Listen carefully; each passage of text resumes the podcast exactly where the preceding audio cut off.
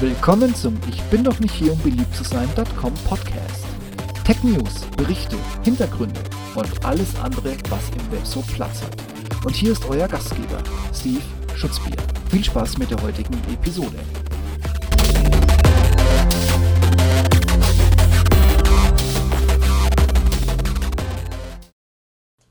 Und die Aufnahme läuft.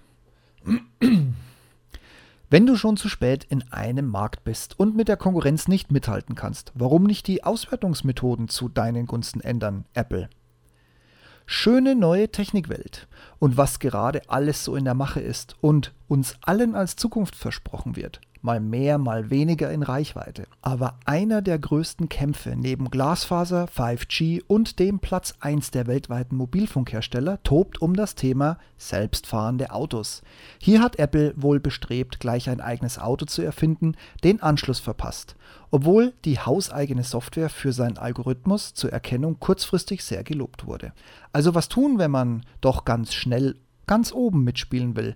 Na klar, erstmal die Statistik fälsch ähm, anpassen. Benchmark ist hier aktuell immer noch die Google- bzw. Alphabet-Tochter Waymo. Hier sind laut neuesten Zahlen, die die Firma an das California Department of Motor Vehicles berichtet hat, nur alle 17.850 zurückgelegten Kilometer ein Eingreifen des Fahrers nötig. Auf Platz 2 folgt aktuell GM Cruise mit etwas unter der Hälfte von Waymo, nämlich 8.330 Kilometer. Immerhin hat Apple, das den Trend doch aus welchen Gründen auch immer verschlafen hat, für sich den dritten Platz erkämpft. Und in diesem Kontext wird es jetzt haarig.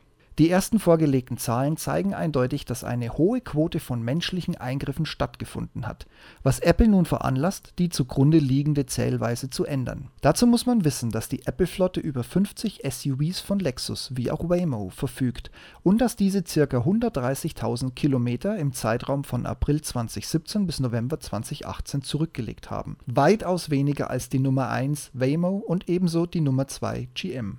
Aber nun zu den eingereichten Zahlen. Apple hat 76.500 Disengagements berichtet.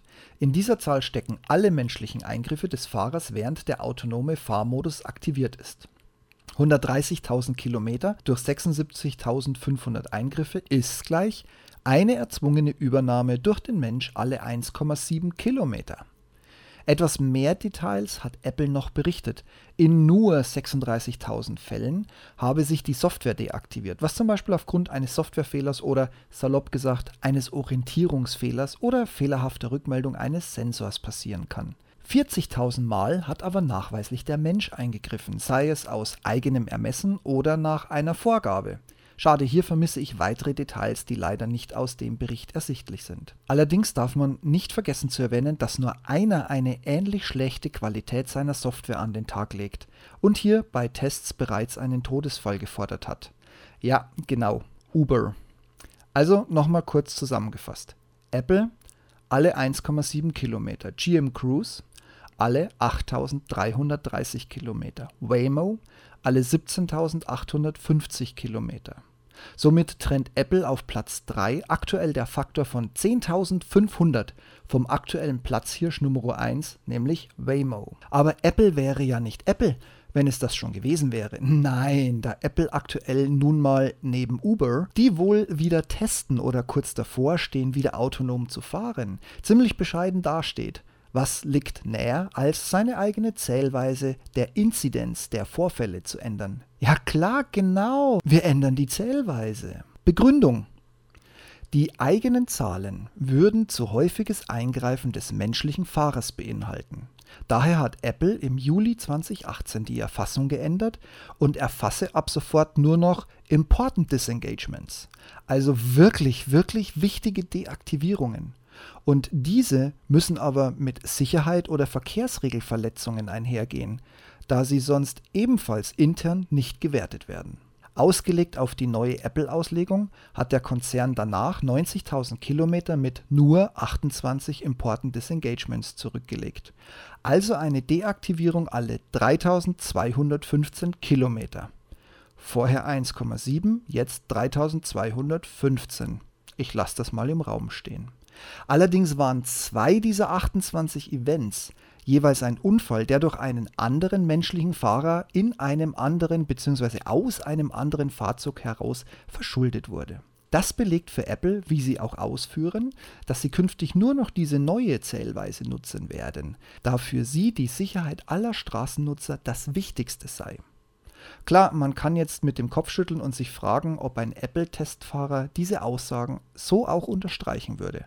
Allerdings sei, um ein rundes Bild zu geben, angemerkt, dass Disengagement in keiner Weise von der kalifornischen Kfz-Behörde definiert wurde.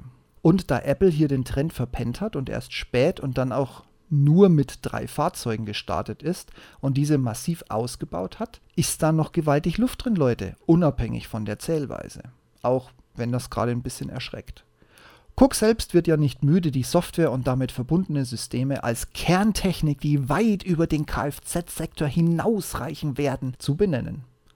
Da ist eine Kleinigkeit wie eine geänderte Zählweise, die den Wagen plötzlich mehr als nur aus der Ausfahrt und um die nächste Ecke fahren lässt, bevor vielleicht der erste systembedingte Abbruch der Funktionalität stattfindet, schon extrem wichtig. Ich glaube, ihr könnt mir folgen.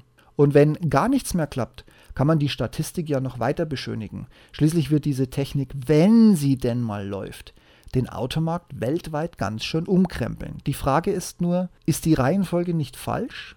USA, Deutschland, China? Sollte es nicht China und dann gucken wir mal sein? Ich bin mir aktuell ziemlich sicher, dass ich einem Apfellogo in der Mittelkonsole mein Vertrauen nicht schenken würde. Und wie steht ihr zu dem Thema?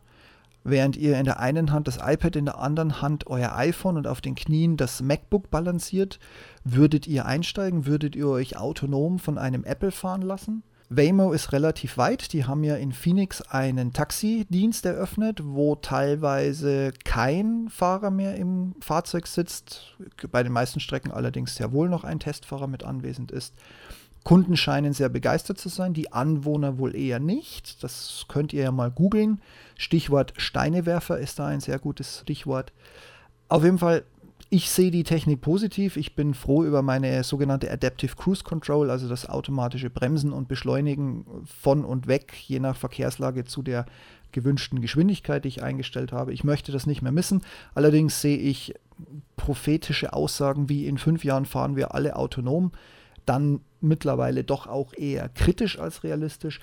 Wie sieht es bei euch so aus? Was kann euer Auto? Was erwartet ihr von Apple? Und würdet ihr bei Apple schon einsteigen? Oder habt ihr vielleicht schon mal in den USA oder in China eins dieser autonomen Fahrzeuge bestiegen? Was habt ihr so erlebt? Ich freue mich auf eure Kommentare und Rückmeldungen. In diesem Sinn, staufreie Fahrt, macht's gut und bis demnächst. Ciao, ciao.